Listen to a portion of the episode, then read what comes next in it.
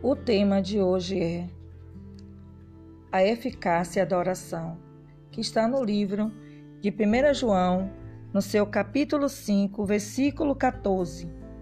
A respeito fala a respeito da confiança que temos em pedir oração, de falar com Deus. Quando você ora, o que é orar? Orar é você falar com Deus, é você ser direto com Ele, é você dizer tudo o que você sente é você não ter obstáculo, é você rasgar o seu coração. A Bíblia fala muito de Davi. Davi, o rei Davi, ele era um homem segundo o coração de Deus porque ele abria o coração e contava tudo para Deus. Quando você vai falar com Deus, não tem obstáculo. Você rasga o coração e só confia que o mais ele fará.